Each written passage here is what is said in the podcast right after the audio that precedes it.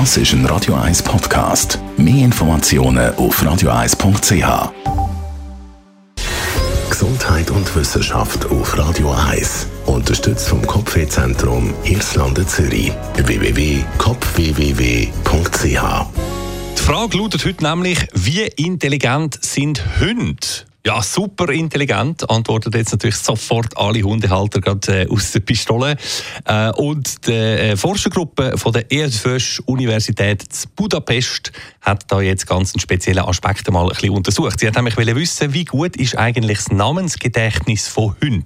Oder konkret, wie viele verschiedene Spielzeugnamen können sich Hunde merken. Also zum Beispiel Rudeli für den Stoffhas, wo man kann im Mund tragen Fritz für den roten Stoffböllen, vielleicht noch ein Gummiknochen namens Gina etc. etc.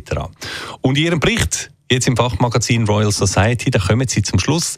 Es sind weit über 100 Spielzeuge und ihre Namen, die sich gewisse Hunde können merken. Chapeau, da hätte ich glaube schon langsam Mühe. Und zwar könnt ihr das im Lerntempo von bis zu zwölf neuen so Spielzeugnamen jede Woche. Ja, ja. Ja, ist gut, ist gut, ich weiß. Ich weiss, du willst auch mitmachen. Natürlich können das aber nicht alle Hunde gleich gut und darum hat die Forschergruppe eine sogenannte Genius Dog Challenge ausgeschrieben. Also ein Talentwettbewerb für Hunde.